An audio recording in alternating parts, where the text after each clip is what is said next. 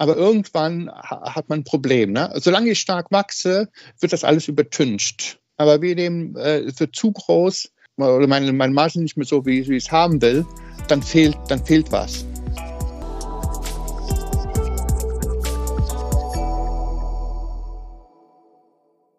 Willkommen zu China Hotpot, Podcast für deutsche kleine und mittelständige Unternehmen für den Erfolg im chinesischen Markt. Mein Name ist Xiaolong Hu, Ihr Gastgeber.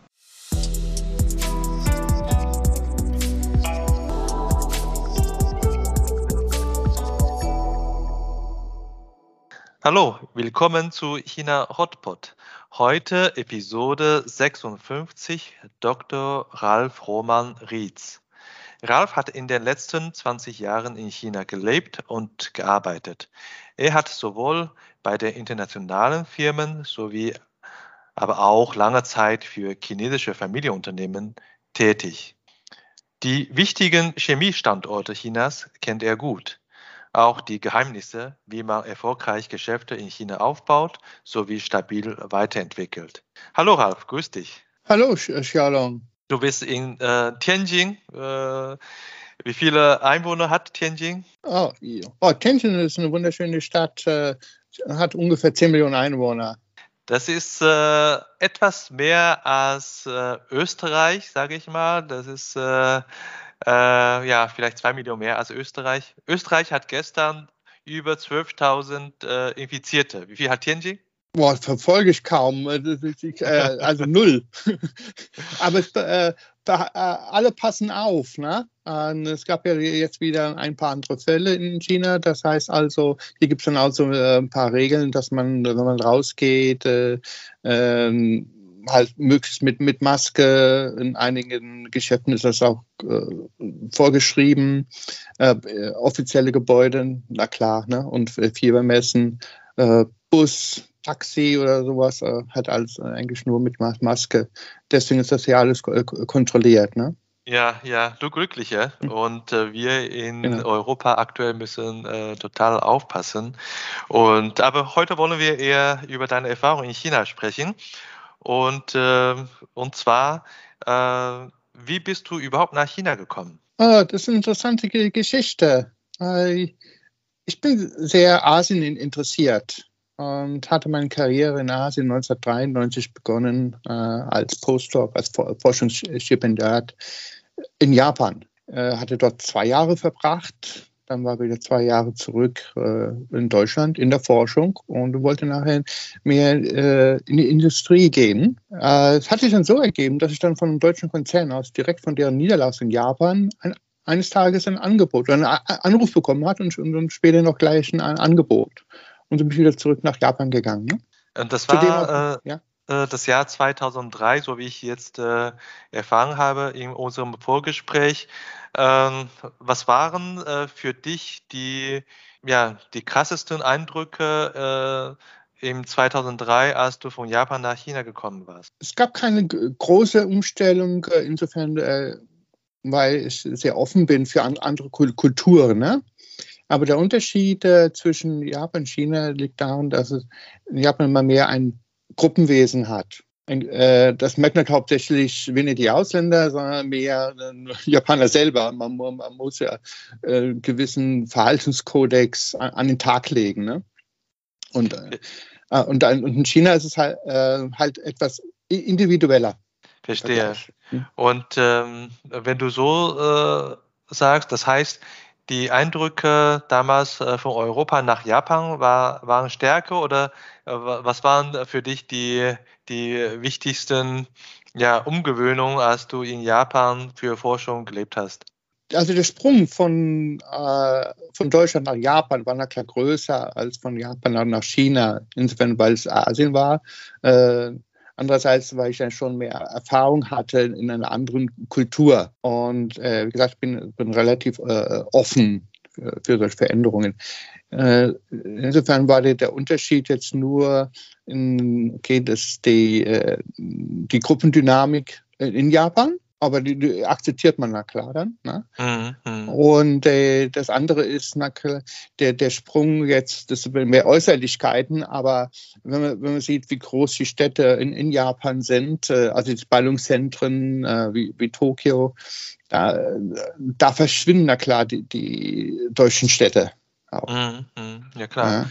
Ja. Vielleicht auch deswegen, weil du ja auch beruflich äh, als Grund hast, äh, warum du von Europa nach Asien gehst und warum du von Japan nach China gehst und deine Konzentration fokussierst du damals natürlich sehr stark auf, äh, auf die berufliche Dinge.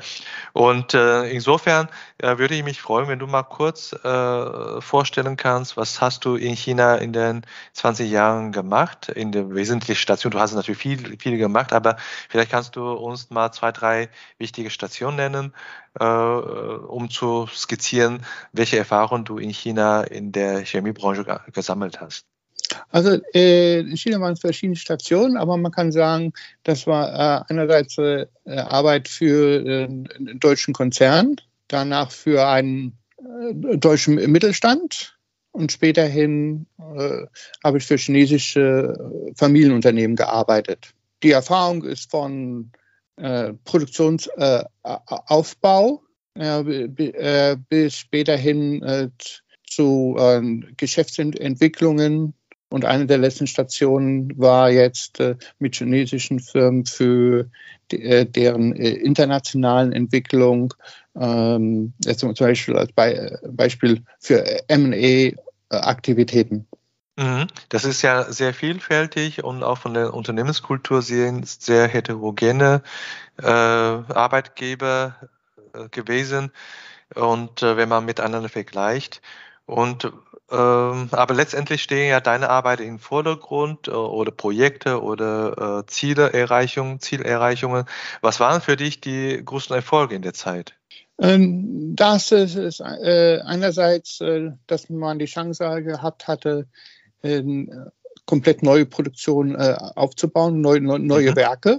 Ja. Und äh, das ist äh, positiv verlaufen, insofern, dass na klar auch die lokalen äh, Kollegen an solchen neuen Projekten sehr begeistert waren und unterstützt haben. Ne? Man arbeitet klar mit allen äh, sehr eng zusammen die Chemie muss ja stimmen. Ne? Man muss ja sehen, es gibt dann sehr, sehr viel Druck, alles zeitgerecht hinzubekommen, in der richtigen Qualität, muss so alle verschiedenen Sachen äh, äh, abstimmen. Aber wenn man so eine äh, positive Stimmung äh, entwickeln konnte, hat das Team auch die Chance danach, äh, äh, die Sachen richtig hinzustellen und zum Erfolg zu bringen. 20 mhm. Jahre ist ja natürlich eine, eine, eine lange Zeit äh, für die Chemieindustrie. Gibt es ja natürlich viele äh, Sektoren in Chemieindustrie, aber insgesamt war das äh, immer irgendein so, so ein Aufschwung, grundsätzlichen Aufschwung, oder gibt es da auch Auf und Abs in den letzten 20 Jahren, von 2003 bis jetzt fast, fast 20 Jahre? Was hast du so beobachtet? Also China ist ja klar immer sehr stark gewachsen also insofern kann man äh, vom, vom Aufschwung äh, sprechen. Äh, es gibt aber externe Effekte, wie jetzt 2008 Finanzkrise, das kommt mehr von, von außerhalb die mhm. dann halt dazu geführt haben, dass einige Sachen nicht mehr so laufen konnten, wie man sich das vorgestellt hatte, dass in gewissen Zeit Projekte eingefroren sind oder dass auch Kunden etwas vorsichtiger sind. Ne? Ja, ja. Ähm, äh, insgesamt ist es klar so, dass am Anfang die Wachstumszahlen vor 20 Jahren in China noch weitaus höher waren. Zwar war der Gesamtmarkt auf einem niedrigen Niveau, aber die Wachstumszahlen sind viel höher gewesen als heute. Ne? Und, äh, also China wird dann halt auch äh, sehen, oder Chinesischen werden wir mehr sehen, dass der, der, Mitbewerb stärker wird und dass man halt auch äh, Prozesse verbessern muss. Mhm. Nicht, nicht mehr darauf verlassen kann, dass der äh, Wachstum von alleine kommt. Ne? Ja, du hast gesagt, die Chemie muss stimmen. Äh, das Team, äh, wenn das Team mitzieht, dann Aufbauarbeit kann auch erledigt werden, Ziele kann erreicht werden. Und aber wenn man so denkt, wenn man stetig aufbaut, wie gesagt, am Anfang 2003 bis 2007, 2008, und wenn man die ganze Zeit äh, Kapazität aufbaut, aber irgendwann, 2008 hast du ja gesagt, äh, wenn, die, wenn die Krise kommt, dann gibt es sicherlich so von außen so einen Ruckel. Ist da äh, auch Probleme bei euch gewesen oder wie hast du damals äh, diese Probleme äh, lösen können? Für mich äh, 2008 war äh, ein ganz besonderes Jahr. Ich habe mich dann selbstständig gemacht. Das fing weniger zusammen mit der Finanzkrise. Die Finanzkrise war höchstens ein, Problem für mich, für neue Sachen aufzubauen. Weil aber halt, weil der deutsche Konzern äh, sich weltweit schon vorher ganz anders aufgestellt hatte und Teile verkauft hatte und so weiter. Ne? Aber das hat mit der Finanzkrise als solches weniger zu tun gehabt. Aber halt Auswirkung äh, auf die äh, Arbeit äh, hier, hier in China, na klar. Ne? Okay, also hm, da hast du eine, eine, äh, einen Wechsel und äh, was äh, äh, nach dem Wechsel kommt, du arbeitest ja wieder für eine andere äh, deutsche KMU-Firma äh, in der Chemiebranche, hast du äh, da die Aufbauarbeit wieder geleitet und wie hast du die Unterschiede gemerkt, äh, einerseits für einen Konzern zu arbeiten, einerseits für eine Mittelstandsfirma? Was sind die besonderen Herausforderungen für so eine Mittelstandsfirma in China?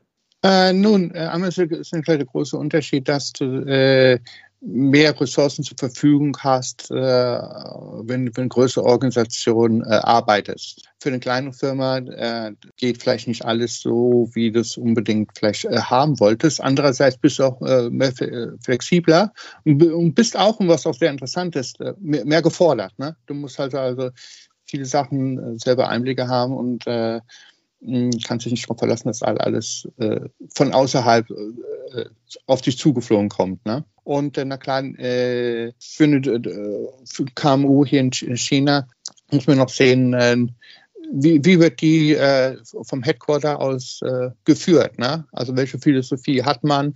Äh, äh, Freiheiten, keine Freiheiten? Hat man Unterstützung? Also man kann einerseits äh, äh, man keine Freiheiten geben, äh, und gleichzeitig äh, gibt es auch nicht unbedingt die Unterstützung, die vielleicht notwendig wäre. Mhm. Ja, man, man, man, man, konzentriert sich na klar mehr als, äh, auf das ein Geschäft, zum Beispiel in Deutschland oder in Europa, weil es halt einfach nur größer ist und weil, weil man na klar auch dort dann sein äh, täglich von deren Kunden Anrufe bekommt. Das heißt, äh, du sagtest eigentlich zwei Sachen. Das eine ist ähm, dass die Ressour das Ressourcenproblem oder die Ressourcenherausforderung. Du sagtest, äh, größere Konzerne, wenn sie eine Niederlassung in China aufbauen, dann ist die Niederlassung an sich schon äh, so stark genug oder hat schon so viele Ressourcen, dass viele Dinge allein stemmen kann oder können. Äh, das äh, andere ist, äh, wenn bei KMU mit wenig Investition, dann ist sehr stark vom Headquarter abhängig. Dann braucht man natürlich auch die enge Abstimmung sowie die Unterstützung von der Headquarter. Das ist das, was du zuerst sagst.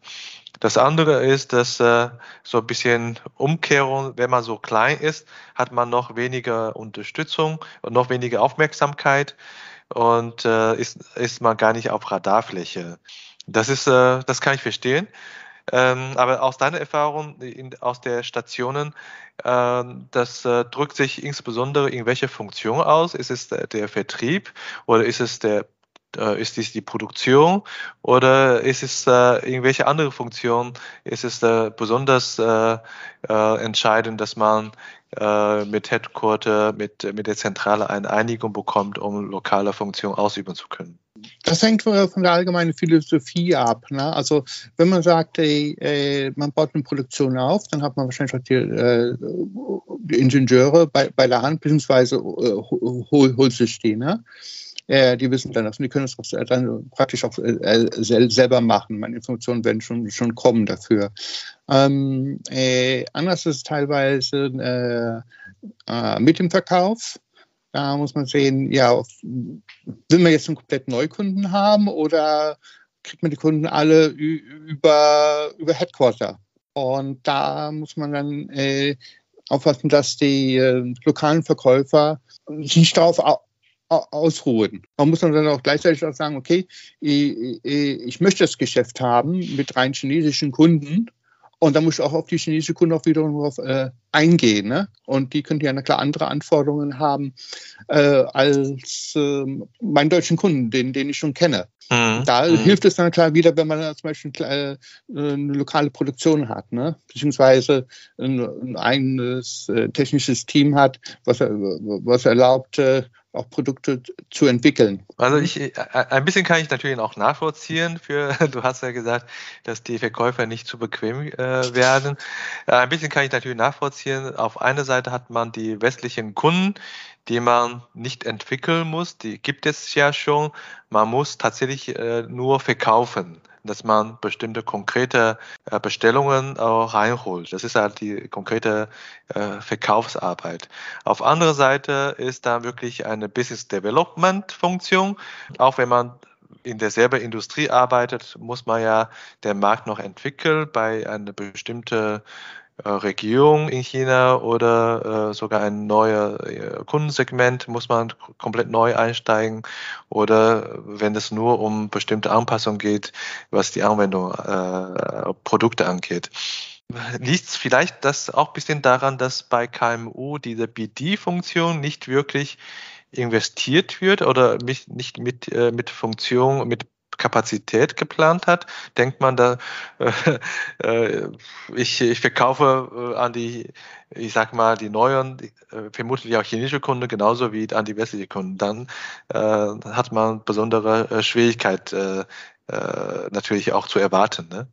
Ja, genau, du, du, du triffst es. Ich meine, ich verstehe na klar, na klar auch die Headquarter. Ich meine, jeder hat seine eigene Erfahrung. Ne? Ich kenne meinen Kunden dort in, in Deutschland oder in Europa und ich weiß dann, und ich transferiere das Wissen. Ne? Mhm. Ohne klar so vor Ort in China zu sein und dann zu sehen, wie es da abläuft. Ne? Also man, ähm, äh, das heißt also, als chinesischer Mitarbeiter habe ich klar auch, auch eine gewisse ähm, äh, Hohl, Hohlschuld. Ne? Ich muss auch äh, den äh, Headquarter sagen, das und das benötige ich. Dann äh, muss man Headquarter auch, auch darauf eingehen und nicht sagen, oh nee, äh, das ist genauso wie, wie bei meinem zum Beispiel Deut deutschen Kunden. Und deswegen äh, am, am, am Ende hat man, äh, äh, sollte man wahrscheinlich schon seine eigenen Leute hier vor, vor Ort, die äh, Erfahrung haben und man denen auch die Freiheit, dann halt die Freiheit gibt, das ein Geschäft aufzubauen. Immerhin ist der Markt, na klar, in, in China ähm, größer als jetzt zum Beispiel in Europa. Ne? Mhm. Das heißt, man braucht ein eigenes Team, auch unabhängig davon, genau. Mhm. Ja, also man hofft natürlich, dass man mit dem Team beides machen kann, aber in vielen Situationen auch äh, bei meinen Kunden empfehle ich äh, wirklich äh, klare äh, herauszuarbeiten, was möchte ich eigentlich? Ne? Möchte ich äh, die jetzigen Kunden mit dem chinesischen Produktionsstandort oder Lieferstandort äh, bedienen oder möchte ich tatsächlich auch in den neuen Marktsegment äh, Segmente gehen oder in den Mar neuen Markt gehen? Da muss ich äh, womöglich auch vielleicht eine komplette Firma aufbauen und nur um, um deswegen, jetzt in die Extreme gesagt, ne? Und zumindest mal auch die Kapazität dafür planen, dass äh, Marktentwicklung äh, äh, notwendig äh, ist und äh, auch dafür auch die, die Gelder oder die Aufmerksamkeit, die Ressourcen bereitgestellt werden. Also das äh, kann ich total nachvollziehen. Und das ist beim Mittelständler tatsächlich ein Kampf äh, um den Ressourcen, ne? das äh, ist es klar. Aber heißt es ja, dass die äh, äh, Management äh, Personen in so einer KMU-Organisation in besondere Herausforderungen sind, also besonders herausgefordert sind. Und äh, was äh, war für dich sozusagen die äh, größte Herausforderung pers persönlich? Du, du, warst ja selber ein, in der Geschäftsführung tätig. Aber was war für dich äh, besonders schwierig und besonders herausfordernd gewesen? Ich würde jetzt nicht sagen, eine besondere äh, Herausforderung, aber in, in äh, wenn man international Geschäfte sind, internationale äh, äh, Kollegen hat, man muss dann klar mit denen die ganze Zeit äh, sprechen und wieder wieder erklären, denn man, man ist weit weg voneinander, na klar. Und man hat dann, äh, jeder hat dann auch seine eigene Region äh, zu, zu, bearbeiten. Ähm, also man braucht eine sehr enge äh, Zusammenarbeit oder Ko Ko Kommunikation mhm. damit verstanden wird, was, was möglich ist. Ne? Damit auch dann, dass man sieht, okay, so, wie, wie, verteile ich die Ressourcen, die ich wirklich äh, in der Hand habe. Ne? Ja, ja, ja. Und äh, das andere ist na klar, dass man äh, vor Ort äh, einen guten Mix hat. Ein internationaler äh, Manager, und die dann halt mit lokalen Leuten zusammenarbeiten. Und ich würde auch vielleicht sogar so weit gehen, dass man vielleicht auch ähm, äh, zum Beispiel chinesische Mitarbeitern äh, nach Deutschland entsendet und auch dort mal äh, äh schult oder vielleicht auch dort äh, gewisse Zeit äh, äh arbeiten lässt. Ne? Mhm. So dass man besser also auf beiden Seiten versteht, okay, wie sind die Kulturen, wie, wie, wie, wie arbeiten die, ne? Und wenn, wenn dann später dann äh, wechselt, einer geht vielleicht wieder nach, nach Deutschland oder, äh, oder der chinesische Mitarbeiter kommt wieder zurück äh, nach, nach China, dass er dann weiß, okay, jetzt äh, ich, ich kenne meine äh, Kollegen in, in, in Deutschland, äh, ich weiß, wie die denken und äh, wie ich dann Sachen zu vermitteln habe, wenn, wenn, wenn irgendwann mal was ist, äh, in, in China ist und ich brauche. Muss man ja. Sachen durchkriegen. Ne? Ja, du sagst ja, die, die Harmonisierung der Kultur, der Verständnisse, das ist, das ist richtig. Es gibt sicherlich einen chemischen Begriff dafür, aber ich, äh, ich, ich, kenne das nicht. Äh, aber auf der anderen Seite ist auch genauso wichtig, oder? Da, man muss auch die Headquarter-Leute so weit ausbilden, dass sie den chinesischen Markt verstehen. Auch wenn das äh, tatsächlich äh, schwieriger ist, weil wenn der äh, chinesische Markt oder wenn das chinesische Geschäft noch nicht so groß ist, ist natürlich besondere äh, Schwierigkeit da, um die Headquarter-Kollegen äh, zu, zu, äh, zu briefen, wie China funktioniert. Ne? Ja, genau. Ich meine, man braucht eine gewisse Aufgeschlossenheit. Das ist, mhm. ist erstmal die Grundvoraussetzung. Ne? Dann kann man beginnen äh, mit gewissen Schulungen, guten Austausch, ähm, auch äh, teilweise längere Besuche. Also wenn man mhm. nur einmal für ein, zwei Tage einfliegt, dann bekommt man eigentlich nichts mit. Ich meine, das sieht alles schön aus. Oder wenn man es so findet, aber man, man, merkt dann halt dann nicht. Ne? Deswegen ist es das Beste, wenn man halt Leute hat, die für längere Zeit vor Ort waren und dann vielleicht wieder Funktionen in äh, Deutschland im Headquarter übernehmen. Ne? Und dass man das mhm. regelmäßig macht, so ein, äh, so ein Austausch. Mhm, mhm. Ja. ja. Ja, Hast du da gute Tipps äh, um solche Austausch, außer jetzt der chinesische, äh, chinesische Kollege nach Deutschland zu, äh, zu entsenden? Äh, ich sag mal, äh, um chinesische Begriff zu nutzen, so, so Katalysator. Hast du da auch irgendwie äh, Idee, was, was könnte so ein Katalysator sein, um diese Kulturharmonisierung und Verständnisharmonisierung zu schaffen? Ja, also ich, ich würde erstmal so beginnen, dass ich halt äh, mir Leute holen, Mentoren hole, die äh, schon Erfahrung haben und mir, mir, mir helfen können, ne? bevor ich irgendwie einsteige, wenn ich nach will. Also ich habe äh, äh, chinesische Consultants, deutsche Consultants mit entsprechender Erfahrung und, mit denen kann ich mich erstmal unterhalten und die können mir dann erstmal sagen, wo es lange, die können mir, die können mir äh, die eigene Fra Fragen stellen und, und äh, auch wiederum beantworten. Ne? Die können, die können äh, mich piesacken ja, und, und wirklich sagen, Tacheles reden, was, was äh, los ist. Ne? Und mhm. so kann man dann mit der Zeit auch, äh, in die richtige Richtung führen und das richtige Verständnis dafür bringen und auch darstellen, welche Ressourcen man benötigt. Ja. Auch Zeitfenster und alles sowas. Das kann man dann gut abklären. Wir bleiben in dem interkulturellen Umfeld, weil du ja, äh, Ralf, irgendwann äh, mit einem neuen Kapitel angefangen hast und nämlich äh, du hast angefangen für chinesische Familienunternehmen zu arbeiten. Ja. Seit 2015. Was waren da so die äh, entstanden? Die Chance ist so, wie ist da die sozusagen Begegnung äh, möglich? Hast du da äh, dich auf, normal beworben? War das äh, Headhunter oder wie kam das, dass du für die Firma Frank Kuhl gearbeitet hast? Mit Franco kam es so, dass ich äh, den Eigentümer schon sehr lange kannte. Man, man ist sehr aufgeschlossen. Also man, ja. äh, ich glaube, ich hatte den Eigentümer schon zur Zeit, als ich noch bei Cognis war, zum ersten Mal getroffen, obwohl er in ganz anderen Bereich unterwegs war. Aber äh, Chinesen machen auch gerne, die schauen sich an, was es sonst noch alles so im Markt gibt. Und den hat man auf irgendeiner Ausstellung getroffen und äh, unterhalten und dann Kontakt halten, wie man das also macht. Man, man baut sein äh, äh, Networking auf, sein Guanxi auf, ne? ohne mhm. zu wissen, mhm. dass man vielleicht irgendwann mal wieder aufeinander trifft. Kann sein, dass es jahrelang nichts war, ne? also nichts Großes und dann äh, zufällig nochmal getroffen. Und als ich dann sp späterhin in, in, einem ähnlichen Bereich unterwegs war, äh, wurde man auf mich auch wieder mehr äh, aufmerksam. Ne?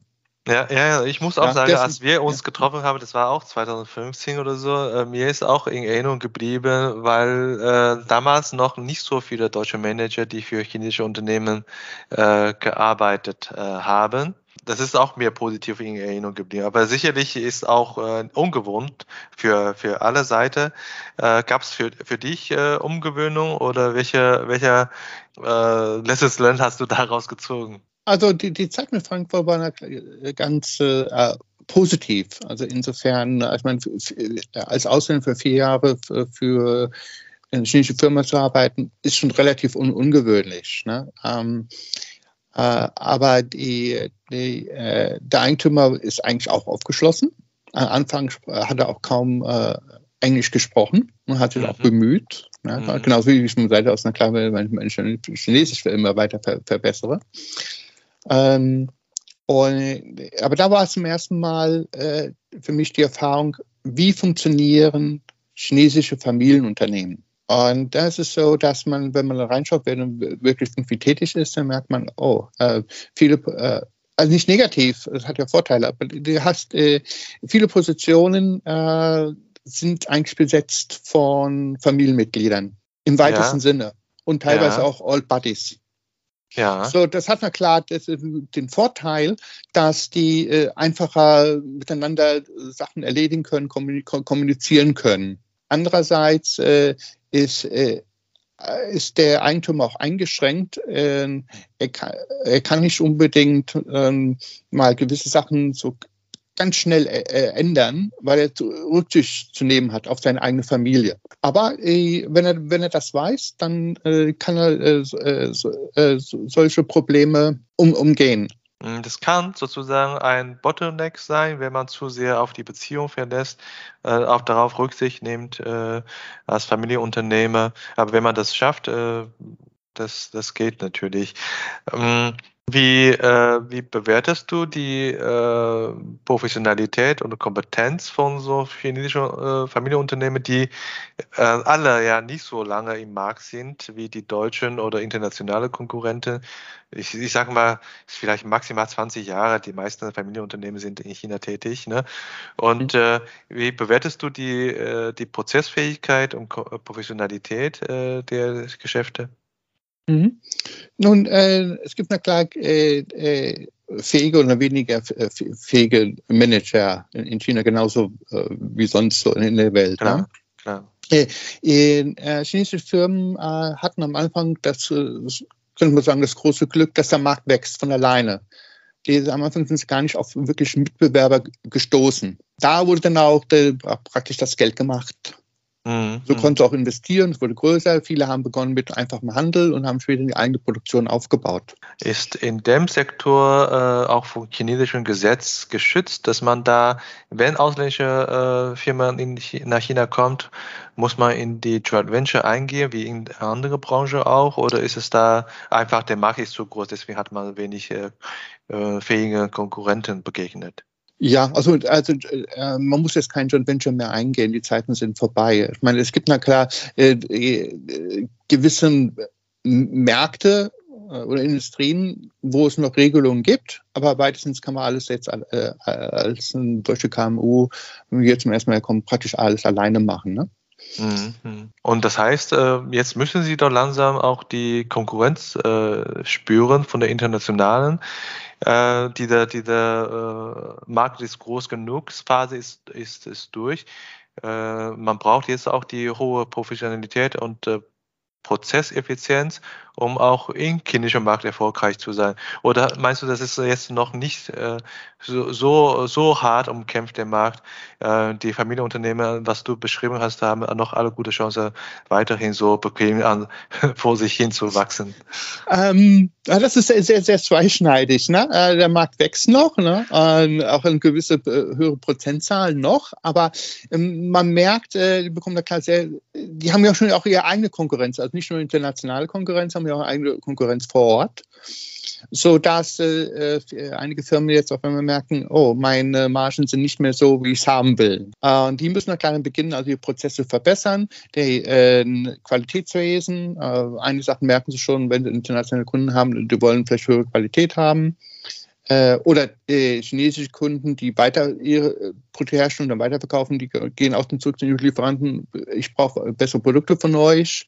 Äh, also das geht in das Kleine rein. Das andere Problem, ähm, was man halt als eine junge Firma hat, die größer wird und komplexer wird, dass man da dann halt äh, auch ganzen Prozesse einführt. Ne? Wenn ich als Eigentümer, als Gründer äh, anfange, entscheide ich alles selber. Für eine gewisse Zeit geht das auch, aber irgendwann hat man ein Problem. Ne? Solange ich stark wachse, wird das alles übertüncht. Aber wir nehmen, äh, wird zu groß oder meine, meine Marge nicht mehr so, wie, wie ich es haben will, dann fehlt, dann fehlt was.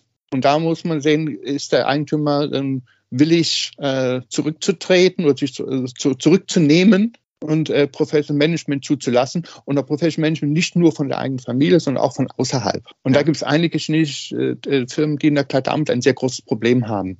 Deswegen müssen, müssen auch jetzt äh, internationale Firmen oder auch äh, kleinere äh, kann, muss keine äh, sich nicht davor scheuen, nach China zu kommen, weil die haben die eigenen Prozesse schon, schon da, die sind gut aufgestellt, die wissen, wie, wie die Prozesse zu machen sind ich finde es toll, weil äh, nach Franco hast ja noch äh, äh, eine weitere Station für einen riesen äh, äh Konzern fast ja, äh, als Präsident gearbeitet, auch ein chinesisches Familienunternehmen. Du bist ja natürlich bestens qualifiziert für ein als China-Experte zu arbeiten für deutsche Unternehmen in der Chemiebranche, wenn sie nach China kommen oder ihr Business in China expandieren wollen.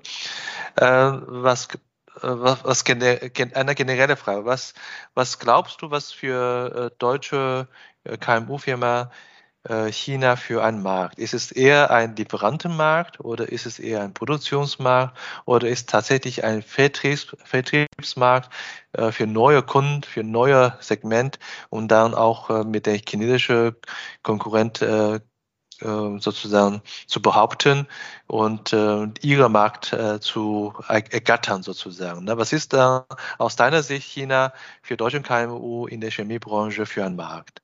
Nun, äh, der chinesische Markt ist schon so groß geworden, dass äh, es äh, eigenständig ist. Insofern, dass man halt dann halt nicht nur äh, China als Liefer Rohstofflieferant sieht, äh, sondern äh, auch selber hier eine eigene Produktion hat und äh, auch Produkte für den chinesischen Markt entwickelt. Äh, chinesische Firmen haben andere Anforderungen. Wenn man einen internationalen Kunden hat, den man schon kennt, okay, für den würde man wahrscheinlich dann doch besser die Qualität liefern, äh, die er inter auch international sonst wo bezieht. Verstehe. Das sagst du also nicht unbedingt Lieferantenmarkt, äh, sondern eher äh, ein Markt, wo man die bestehende Kunde liefern kann. Da, dafür braucht man vielleicht eine lokale Produktion.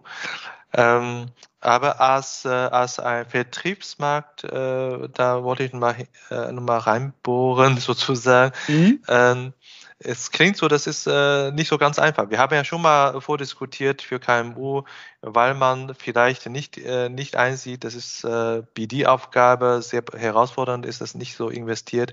Ist, lohnt sich das dann für deutsche KMU in wirklich die China- äh, Business äh, zu investieren. Hast du da gute, äh, gute Erfahrungen und Beispiele? Ja, man kann äh, schon gut äh, hier investieren. Na klar, also äh, wenn ich die äh, richtigen Leute vor Ort habe, äh, äh, meine eigenen äh, Verkäufer auch ent entwickle und sehe, dass die Strukturen äh, äh, richtig sind und nicht das alles nur vielleicht von einem chinesischen Manager geführt wird, der nur sein, seine eigenen Buddies reinbringt, sondern wirklich erfahrene Leute, dann kann ich na klar auch mein Geschäft schnell voran, voranbringen. Ne? Ich habe hm, nicht erwartet, dass ich mit einem äh, Chemie-Experten so viel über äh, interkulturelle Themen sprechen werde, aber ich glaube, du hast recht. Letztendlich entscheidet sich vieles daraus, äh, mit welchem Menschen man äh, die, Her äh, die Herausforderungen stemmt und mit welchen Art von Kommunikation man die Menschen behandelt, sowohl in den Kunden-Lieferanten-Beziehungen, aber auch in, dem eigene, in der eigenen Organisation.